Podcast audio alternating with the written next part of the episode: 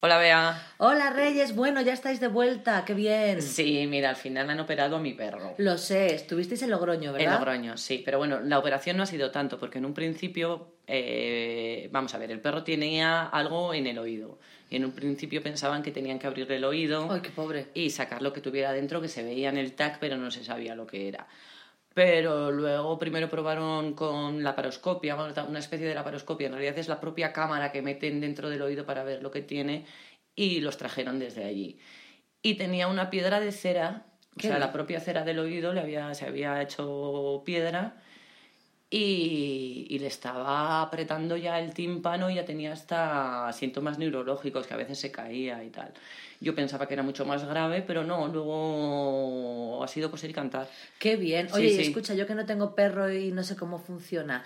eh, cuando vas a la clínica, ta- ¿lo anestesiaron también? Sí, a mi perro lo tienen que anestesiar incluso para mirarle el oído, aunque no vayan a hacerle nada, porque eh, antes iba al veterinario, alguna vez hasta le han cosido alguna herida que se ha hecho La peleando con otro patita o- perro.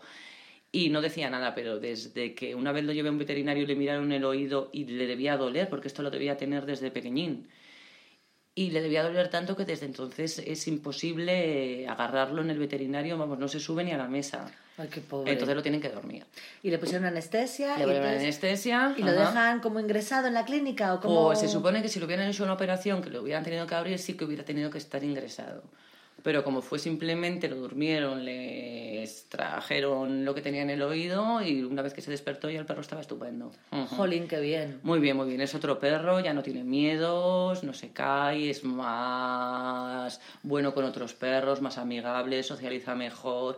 Es como si tuviera un perro nuevo. Claro, pues es que al Sí. final, si no te encuentras bien, es muy complicado. Claro, claro. Y además es que yo no sabía lo que tenía, porque aquí en Soria me habían dicho que era epilepsia. Jolines. Pero no, no, no, no, no, para nada.